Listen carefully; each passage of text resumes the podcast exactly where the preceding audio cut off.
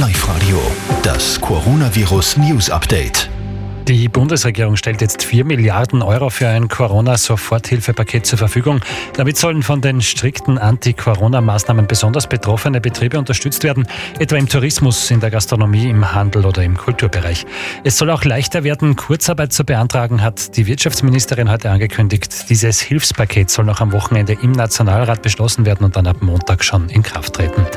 Stattdessen hat die Bundesregierung verfügt, dass alle, die seit 28. Februar in Ischgl, Galtür, Kappel, See oder St. Anton in Tirol sowie Heiligenblut in Kärnten waren jetzt für 14 Tage in häusliche Quarantäne müssen.